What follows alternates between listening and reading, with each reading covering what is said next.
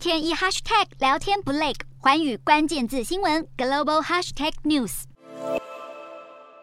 中国解放军近几天不断释出军演新画面。台湾国防部声明，截至七号傍晚五点左右，已经侦获了中方六十六架军机和十四艘军舰在台海周边活动，其中有十二架军机飞越了台海中线。无论台湾是否只是冲突场域，邻近国家都开始有对应动作。日本智库在六号进行兵棋推演，模拟台湾有事的情况。日本所有国会议员、还有前防卫大臣以及前自卫队干部都出席了这场推演会议，针对中国解放军入侵台湾和钓鱼台，还有中方的核武威胁进行相关商讨，而马尼拉经济文化办事处也传出已经制定了菲律宾在台劳工的紧急撤离计划，必要时会撤离台湾的十万名菲律宾移工。不过，蔡英文政府和不少台湾民众对于中方军演态度都相对镇定。中国官媒央视在七号表示，解放军往后将常态化的在海峡中线以东进行演习，还声称台海并不存在所谓的海峡中线，单方面声明台海紧张局势依然没有降温迹象。